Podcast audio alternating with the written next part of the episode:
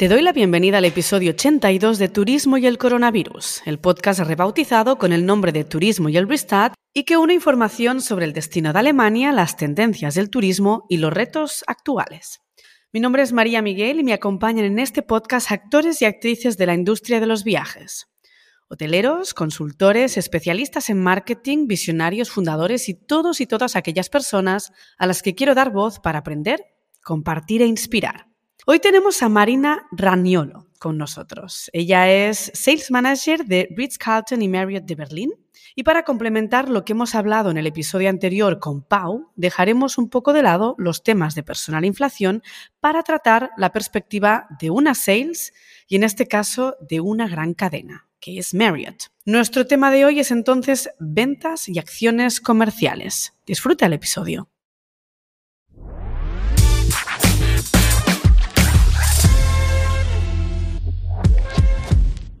Buenos días Marina, bienvenida al podcast de Turismo y el Restart. Muchas gracias, buenos días, ¿cómo estás? Buenos días, pues no sé si mejor que tú, porque te tengo que dar las felicitaciones por, por ser campeones del Mundial. Sí, gracias. Yo, no sé, yo esta vez boicoteé el Mundial, pero bueno, siempre, siempre gusta que su país gane, ¿no? Así que nada, felicidades. Lo necesitábamos, hacía mucho tiempo que lo veníamos buscando y, y los argentinos somos muy futboleras, lo llevamos adentro sí, se ha visto, se ha visto en las imágenes que estabais locos con esa victoria. Sí, demasiado. Bueno, yendo al podcast, ha sido, bueno, es un placer tenerte aquí con nosotros. Estamos en esos últimos episodios hablando mucho de ventas y de hotelería. En los últimos episodios hemos hablado con JW Marriott Frankfurt, con el director David Salomon. Él nos ha contado la realidad de su hotel y luego aprendimos mucho de ventas y de estrategia con RevenUp, que es una consultoría dirigida a hoteles boutique y sobre todo al segmento del lujo. Así que ahora nos viene muy bien hablar contigo para ver un poco la práctica, ¿no? Para ver cómo se aplica toda esa estrategia de ventas a una cadena. Y para mí es ideal pues que nos hables de tu cluster y de tu perspectiva. Pero para empezar, Marina, cuéntanos un poco de ti quién eres, un poco tu experiencia como multi-property manager en Ritz y en el Marriott de Berlín. Y luego ya, ya pasamos a las entrañas de las ventas. Perfecto. Bueno, como decías, mi nombre es Marina Rañolo, soy argentina. Hace unos casi siete años que vivo aquí en Berlín. Soy licenciada en turismo, recibida en la Universidad Nacional del Sur, en Bahía Blanca, en Argentina. También tengo un posgrado en gestión hotelera que hice durante la pandemia aproveché el tiempo para, para seguir capacitándome y hacer cursos de idiomas también, que me gusta. Y mm, tengo experiencia en distintos sectores del hotel, distintos departamentos. Y bueno, cuando vine para acá a Berlín, empecé a trabajar directamente en el Marriott, en recepción. Me sirvió muchísimo para, para adentrarme en lo que es la filosofía empresarial en Marriott, este gigante de, de la hotelería a nivel mundial. Y bueno, estuve un periodo allí, un año, y después ya quise cambiar. Ahora ya hace más de cuatro años que estoy en sales, en ventas, y es un departamento que está compartido entre los dos hoteles, como decía, ¿no? Entre el Marriott y el Ritz-Carlton. Son dos hoteles muy grandes que están ubicados en Potsdamer Platz, en, en Mitte, en Berlín, ¿sí? Para los que están escuchando y tal vez no, no, no saben bien dónde están localizados. Pero es en pleno centro de, de Berlín, ¿sí?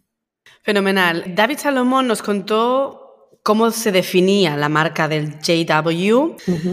¿Qué diferenciación o qué valor diferencial encontramos en el Ritz-Carlton y en el Marriott? Es un poco difícil en este caso porque son dos hoteles, como digo, que están uno al lado del otro, ¿no? Uno enfrente del otro. Y también tenemos muchos departamentos que están compartidos, que son compartidos entre los dos hoteles. Entonces, si tengo que hablar desde la calidad en la prestación del servicio al huésped, es bastante similar porque somos las mismas personas, ¿no? Que trabajamos en uno y en otro, en otro hotel. Pero la característica diferencial diría que en el Marriott, por ejemplo, es un hotel de 379 habitaciones y es un producto un poco más estandarizado, ¿no? No tenemos tantas categorías de habitaciones. Y en cambio acá en el Ritz tenemos sí las habitaciones deluxe, que son las habitaciones estándar, pero tenemos mucha cantidad de suites, por ejemplo, ¿no? Lo importante aquí en este hotel, en el Ritz Carlton, o, el foco está en la, en la experiencia del huésped, en prestar más atención a los detalles. También tenemos un poco más de libertad, digamos, a la hora de, de hacer compensaciones, por ejemplo, cuando hay algo que tal vez no sale muy bien o que no cuadra con las expectativas de los huéspedes, ¿no? Tenemos un poquito más de libertad para hacer las cosas mejor, ¿no? Una nueva oportunidad para hacer las cosas mejor. Pero sí, al estar uno enfrente del otro y ser las mismas personas que trabajamos en los dos, en cuanto al servicio en general que se brinda, diría que es, es similar, ¿no? Claro. Por es que... que sea uno un hotel cinco estrellas sin clasificar, mm. como es el Marriott, mm. y un hotel de lujos, o sea, cinco estrellas de lujo, como es el Ritz-Carlton. Al final creo que dentro de la misma categoría es como difícil no buscar un valor diferencial, sea quizás la línea, mobiliario, tipo de amenities, pero realmente, claro, el servicio tiene que ser impoluto en ambos casos. Correcto. Tiene que ser muy detallista, ¿no? Por ejemplo, tenemos diferencias en, los muebles, los mobiliarios, o, mm. pero igual son dos hoteles que fueron recientemente renovados y, y, tienen que ir de la par, ¿no? Porque actuamos como clúster, así que uno no puede estar tan adelante del otro. Obviamente cada uno respeta su concepto, eh, su target, ¿no? Cada uno está destinado a un grupo de, huéspedes preferencial, pero bueno, trabajamos en conjunto y hay veces que recibimos grupos muy grandes y los hacemos en, las dos casas, ¿no? Lo hacemos en eh, compartido. Entonces, el nivel, como digo, tiene que ser similar. Claro. Pasemos a las ventas, a tu área. Cuéntanos para los que no tenemos ni idea de hotelería, es decir, al final dentro de la industria se aprende un poquito de todo, pero no es lo mismo tocar las cosas que verlas desde fuera o que te las cuenten, ¿no? ¿Cuál es la estructura del departamento de ventas? ¿Cuáles son los pilares, los must do, incluso las prioridades y punto de vista y cómo se distribuyen estas tareas? Bien, cada hotel es un mundo aparte, depende de qué tan grande el hotel es. Eh, tiene una estructura distinta. No vas a encontrar dos hoteles con la misma estructura, ¿no? Dentro de de este hotel tenemos el departamento de ventas que está compartido entre los dos hoteles, pero en sí también el gran departamento de ventas está dividido en dos a su vez. ¿sí? Tenemos por un lado ventas proactiva, que es a lo que yo me dedico, y tenemos ventas reactiva. Ventas reactivas son mis compañeros que hacen las cotizaciones, las que hacen los, los contratos, ¿sí? Pero en proactiva somos los que vamos al campo, los que buscamos nuevos clientes o la fidelización de los clientes, buscamos qué mercados, qué nuevas industrias tal vez se pueden atraer hacia los hoteles y estamos acá estructurados más que nada por sectores geográficos. En mi caso, yo me dedico, o sea, represento los mercados europeos, Europa continental, con foco en el mercado alemán y Latinoamérica, por otro lado, tengo una compañera que se dedica a representar el mercado estadounidense, canadiense, Reino Unido, Australia. Después, por otro lado, tengo un compañero que representa el mercado de Medio Oriente y el sector gubernamental. Por otro lado, también, bueno, específicamente para el Ritz Travel Industry y Entertainment, sí que son propios del Ritz Carlton, no tanto del Marriott. Después tenemos dos compañeras que se dividen las tareas para lo que es BT, Business Travel, todo lo que es el sector corporativo, tanto a nivel local como global, ¿no? y leisure, ¿no? que son estos cuando uno trae los buses, los buses turísticos, ¿no? Ya. Entre ellas se dividen estas tareas. Y después, obviamente, tenemos nuestra Assistant Director of Sales, que es nuestra jefa directa, digamos, y el, jefe, jefe de división, ¿no? De Sales and Marketing. Es como nos organizamos nosotros, pero como te digo, en cada hotel es distinto. Ya, ya, claro. Te hablamos de acciones comerciales, que es un poco tu parte de venta proactiva.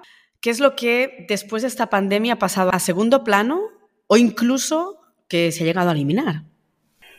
Mira, en este caso esta pregunta se me hace un poco difícil de responder porque Marriott, como decía al principio, ¿no? es, un, es una empresa tan grande y con tantas estructuras ya definidas, ¿no?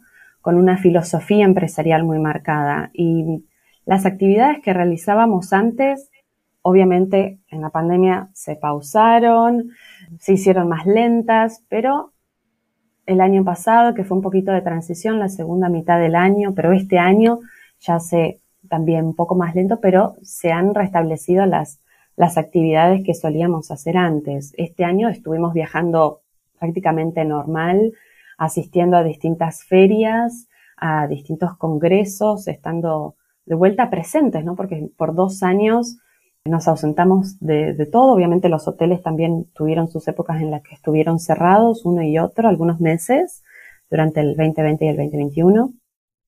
Así que era bueno salir de vuelta a las calles, decir, estamos de vuelta en marcha, estamos renovados, estamos preparados para recibirlos nuevamente con todas las medidas de, sanidad que corresponden, con todos los protocolos, con la flexibilidad que la situación implica, impone, pero ahora sí se restableció, digamos, la actividad normal que teníamos antes de pandemia. No puedo decir que haya algo que directamente no, no hagamos más, ¿no? Obviamente el año pasado, sobre todo, muchos eventos híbridos, como se dice, ¿no? Mitad presencial, pero siempre con la opción del streaming para aquellas personas que tal vez desde más lejos no podían viajar pero eso ya se ve este año sobre todo y este último trimestre en las peticiones que nos están entrando ahora, que eso ya también se está yendo, ¿no? No, no está tan arriba de la mesa esto del, de lo híbrido. Ya la gente quiere encontrarse directamente cara a cara y el híbrido ya está. O sea, vino para, muchos decían vino para quedarse, pero para enfrentar el problema, para enfrentar el obstáculo creo que teníamos enfrente y que no nos permitía encontrarnos cara a cara y hacer eventos multitudinarios y viajar como lo veníamos haciendo, ¿no? Pero ahora que ya se puede, este año creo que fue de transición, pero ya se ve que el año que viene y el 2024 ya vienen con, con, con la modalidad que veníamos trabajando antes, ¿no? Hmm. A ver, está claro que al final lo presencial es de un valor mucho más rico, ¿no? Entonces, sí. que la tecnología ha venido para quedarse, todo lo que es el formato híbrido, y no deja de ser un valor que suma, pero no es sustituible con todo lo que ganas con algo presencial. Eso es, así. Lo sabíamos antes, pero había que pasar la pandemia con un plan B y nos ha funcionado, ¿no? No funcionó. Ayudó para, para pasarla, para pasarla mejor, ¿no? Que no nos aislemos tantos. y sigamos, obviamente había que seguir trabajando y había que seguir capacitándose y, aprovechar de la mejor manera el tiempo que, que, nos tocaba vivir, de una manera u otra. Pero por suerte ya nos estamos reencontrando de, vuelta, al menos este año.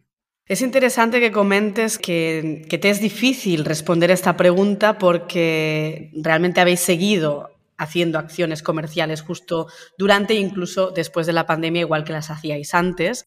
Yo supongo que es la mejor opción, ¿no? Mostrarse visible y sobre todo en tiempos de crisis estar precisamente más visible que nunca. A veces las inversiones no son las mismas en todas las cadenas y sí que se ve algo diferencial. Sabemos que hay hoteles que han cerrado, hay hoteles que sufren mucho lo que es la carencia de personal. Por eso es interesante precisamente que cuentes un poco tu experiencia, porque como cadena vemos que sí que Marriott ha hecho unas inversiones, bueno, increíbles, ¿no? Está presente, ha hecho una ampliación de portafolio increíble, sí, sí, pero ha seguido expandiéndose. Sí, sí, exacto. Ha seguido expandiéndose. En Argentina, digamos, hace, o en Buenos Aires, hacía ya más de 10 años, si no estoy equivocada, que no había un hotel Marriott. Y en medio de la pandemia realizó una franquicia y estamos, hay un Marriott nuevamente después de tantos años ahí cerca del obelisco en la 9 de julio. No, se siguió expandiendo cuando, sí, lamentablemente otros hoteles, incluso marcas dentro de Marriott que en algunos lugares tuvieron que cerrar, ¿no? Porque uno dice, bueno, Marriott International, pero después cada hotel en cada país tiene su propia realidad, ¿no? Y sus propias batallas que, que pelear. Y no es lo mismo aquí en Berlín, donde el mercado se ha restablecido mucho más rápido que tal vez en Argentina o en otros países, ¿no? Exacto. Volvemos. ¿Cuál es la, apuesta de la cadena ahora para ganar cuentas y para fidelizar clientes? Un poco como te decía antes, ¿no? Mm, nuestras estrategias y nuestras formas de llegar a los clientes siguen siendo más o menos las mismas, ¿no? Con esto no, no quiero sonar como arrogante, ¿no? En decir que no hemos cambiado nada, por supuesto. Hay que saber adaptarse y creo que los hemos hecho muy bien, sobre todo al principio, ¿no? Cuando llegaron todas las cancelaciones y había que posponer los eventos de un año para el otro. No fueron, no sé, uno o tres meses, ¿no? De, de, de, bastante caos, de incertidumbre, ¿no? Los primeros meses que había que adaptarse rápido a lo que estaba pasando. Pero para fidelizar clientes, como mencionaba antes, seguimos estando presentes en distintas ferias, tanto representan tanto ambos hoteles como, no sé, hay, hay, eventos que son específicamente para los hoteles de lujo, entonces, bueno, se va, se representa solamente al Ritz-Carlton, pero en general vamos en representación de las dos casas, ¿no? Y hay algunos eventos mundialmente conocidos que se llaman IMAX aquí en Frankfurt o en Las Vegas, o, bueno, IBTM este año no estuvimos nosotros, pero muchos colegas sí, ¿no? De otros hoteles. Hay eventos en los que siempre estamos participando y tratamos de de mantener obviamente las relaciones con las personas, aquellos clientes que teníamos antes de la pandemia que, bueno, muchos pospusieron sus eventos, pero algunos los cancelaron directamente ante tanta incertidumbre. Pero ahí estamos siguiendo las estrategias que teníamos antes para, para alcanzar a aquellos clientes, ¿no? Pero al mismo tiempo uno se ha tenido que readaptar en muchos casos, la demanda es algo distinta. Has, apuntado que estamos volviendo a lo de antes, pero la demanda o la reacción del cliente final, del, que se aloja en el hotel, sí que ha cambiado. Es decir, yo lo noto a nivel de exigencia. Mis clientes siempre han sido muy exigentes y hemos intentado dar este servicio para llegar a la satisfacción de la experiencia pero ya no estamos hablando solamente de un cliente de lujo, sino que todo el mundo, toda la sociedad se ha vuelto muy exigente en general. Entonces, entiendo que estáis actuando de la misma forma que antes, pero sí que es cierto que hay modelos de, target que ha cambiado. Sí, sí, sí, coincido con vos. O sea, en los últimos años, ¿no? El turismo se ha, en general, ¿no? Se ha redireccionado de alguna manera el turista en general se ha, convertido en un turista muy exigente, por lo que también mencionábamos antes, ¿no? De la tecnología que está al alcance de todas nuestras manos y a veces las agencias, ¿no? Con este miedo, ¿no? Yo me acuerdo cuando estaba en la universidad, ya hablábamos de, del miedo que había en que desaparezcan las agencias de, de, turismo, porque bueno, tanto, tanta revolución tecnológica hacía que los, que los potenciales turistas o los turistas en sí busquen sus propias formas de, de alojamientos o de organizar eventos, de, comprar pasajes y demás, ¿no? Eso sí, como decía, o sea, obviamente en algunas cuestiones hemos tenido que adaptarnos, pero como digo, Mario tiene como una posición de lujo dentro de todo de lo que es el segmento también, es una posición de, sí, de suerte por el lugar que ocupa en el mercado y también tuvimos las renovaciones acá en Potsdamer Platz, en, ambos hoteles también, mm. ¿no? Eso que hay que, hay que mencionar también. En, esto que vos decís, bueno, el turista es más exigente y por eso hay que estar a la par. Primero renovamos aquí en el Ritz, pero durante la pandemia también renovamos en el Marriott y para estar también a la altura de las circunstancias. Hay muchos hoteles acá en Berlín de la cadena o fuera de la cadena están también renovándose y haciendo inversiones grandes a pesar de la pandemia, a pesar de los déficit ¿no? que, que nos ha traído la pandemia, igual así han decidido hacer inversiones muy grandes. Al final Marriott no deja de ser una marca muy conocida y de alguna forma la gente ya sabe qué expectativas tiene, sí, ¿no? Sí, sí, Uno mm. Contamos con esa ventaja también, ¿no? Claro. Decís, bueno, vamos a Marriott y hay ciertos estándares que ya sabes que van a estar. Correcto. Eso creo que los deja tranquilos. Y después, bueno, todas las cosas de precio, localización, de acuerdo a cada, cada evento, cada lo que precise cada, cada persona, ¿no? Está claro. Tú que eres la persona que también al final está en contacto con el ser humano, dinos, según tu experiencia, ¿qué acciones dan mejores resultados a medio largo plazo? La comunicación. Esencial, diría yo. El establecer, bueno, es nuestro trabajo, ¿no? El establecer las relaciones con estas personas. Y justamente en lo que se hacen muchos de estos eventos a los que asistimos, más allá de los de las reuniones cara a cara que tenemos, los one to one que se llaman los meeting one to one, después generalmente hay actividades after work, ¿no? Un poco de networking event para conectar con los clientes o con los potenciales clientes desde otro lugar, no tanto del business, ¿no? De lo que es pura, estrictamente el negocio y hablar de el hotel y las presentaciones, la, cómo se ven las habitaciones y las capacidades de las salas de conferencias, sino de conocernos, de, de qué estamos hechos, ¿no? Bueno, Marina, ¿es una persona confiable? Sí, no, responsable, hace cuánto, cuánta experiencia tiene. Es llegar a las personas desde otro lugar, no solamente, no digo que solamente desde el lugar de ocio, pero desde ambos, de conectar desde como personas, no solamente en lo, estrictamente laboral, digamos, o en, el fin en sí.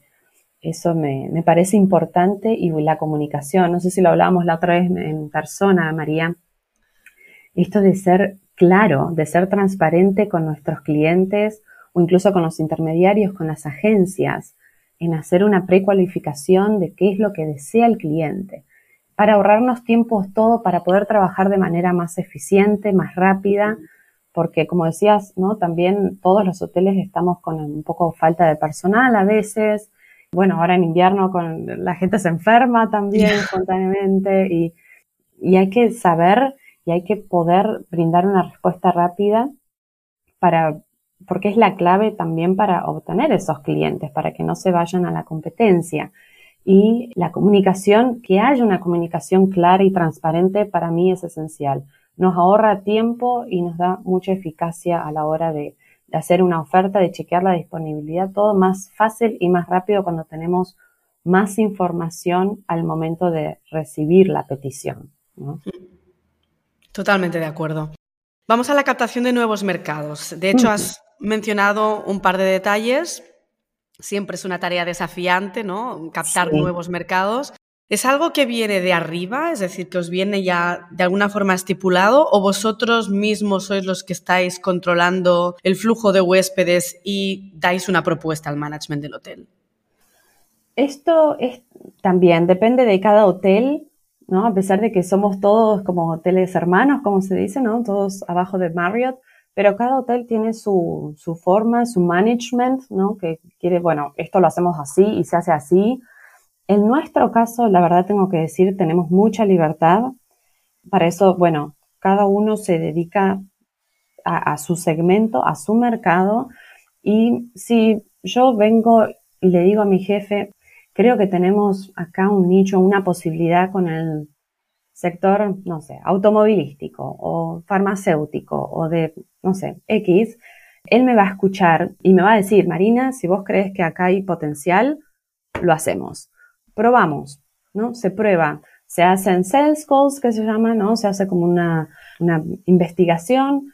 Se trata de contactar a esas personas, a ver si realmente vienen a Berlín, por ejemplo, si suelen hacer eventos, qué tan grandes, una cualificación para ver si realmente hay potencial en ese segmento, con esas empresas de, ese segmento me refiero, ¿sí?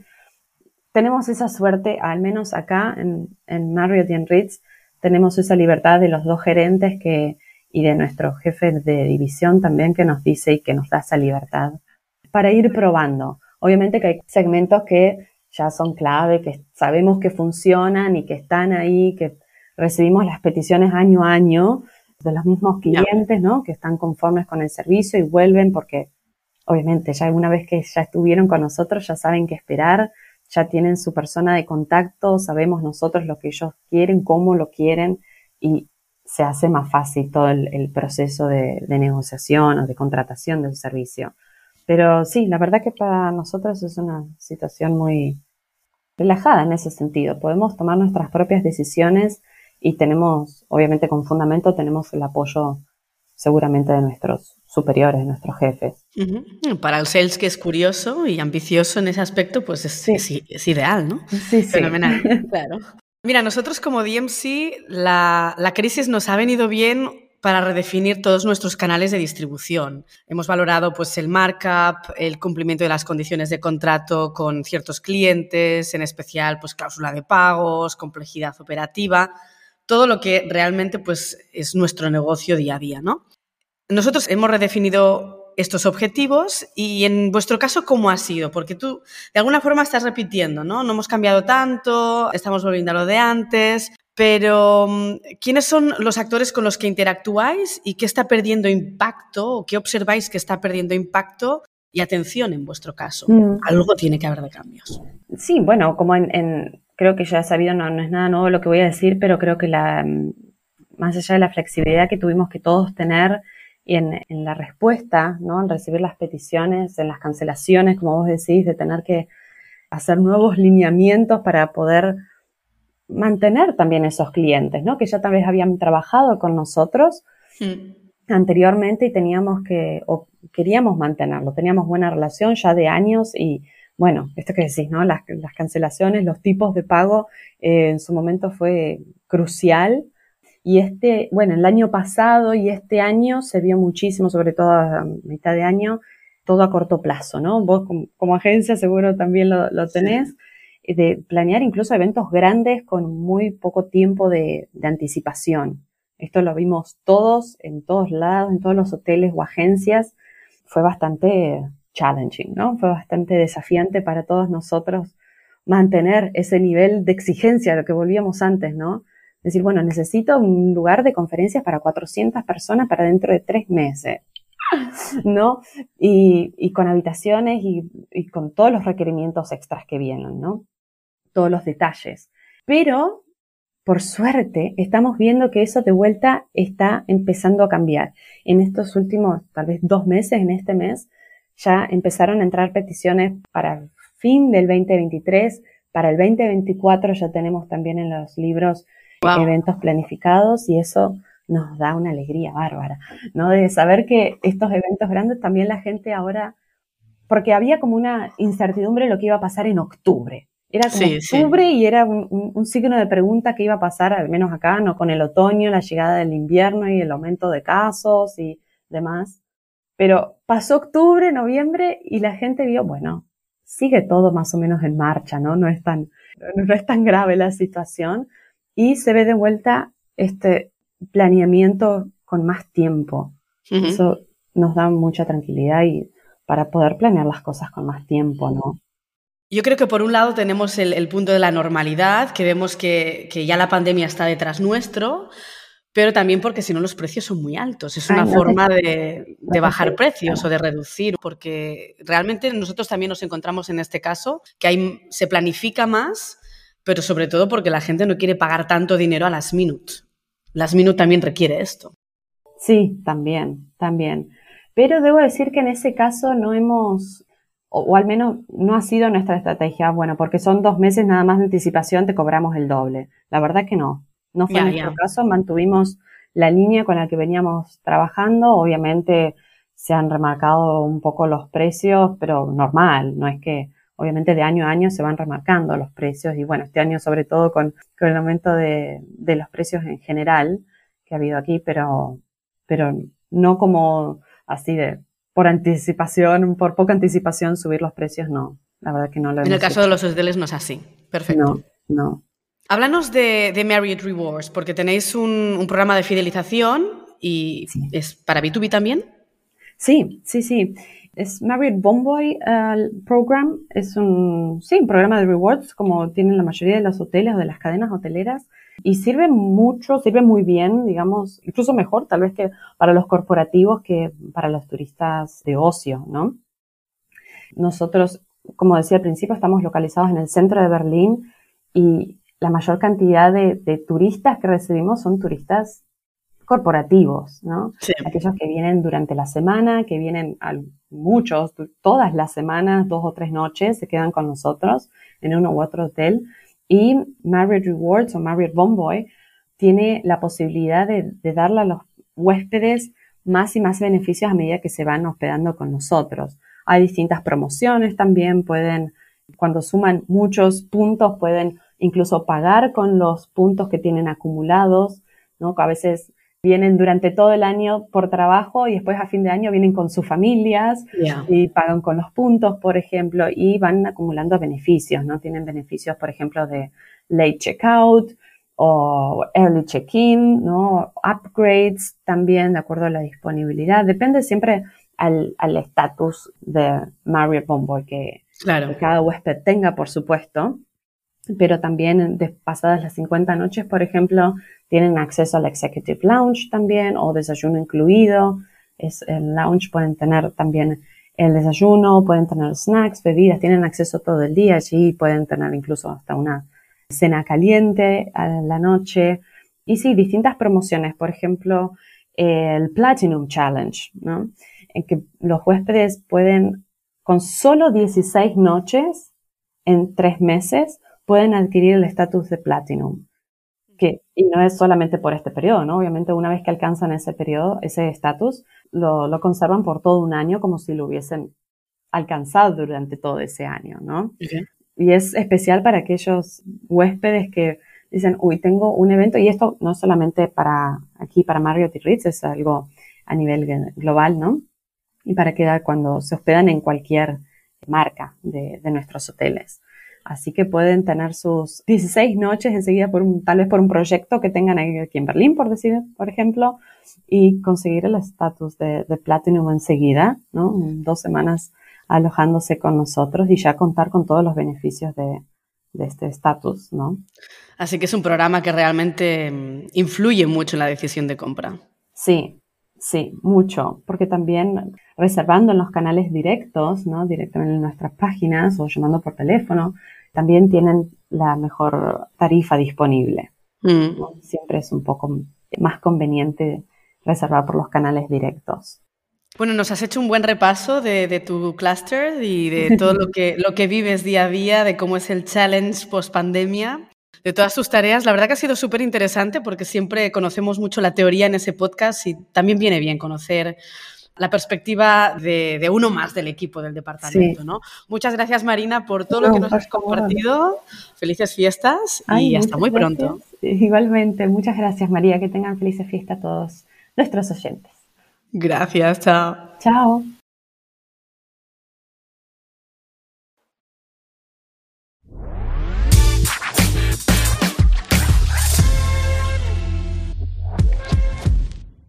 Espero que te haya gustado el episodio con Marina.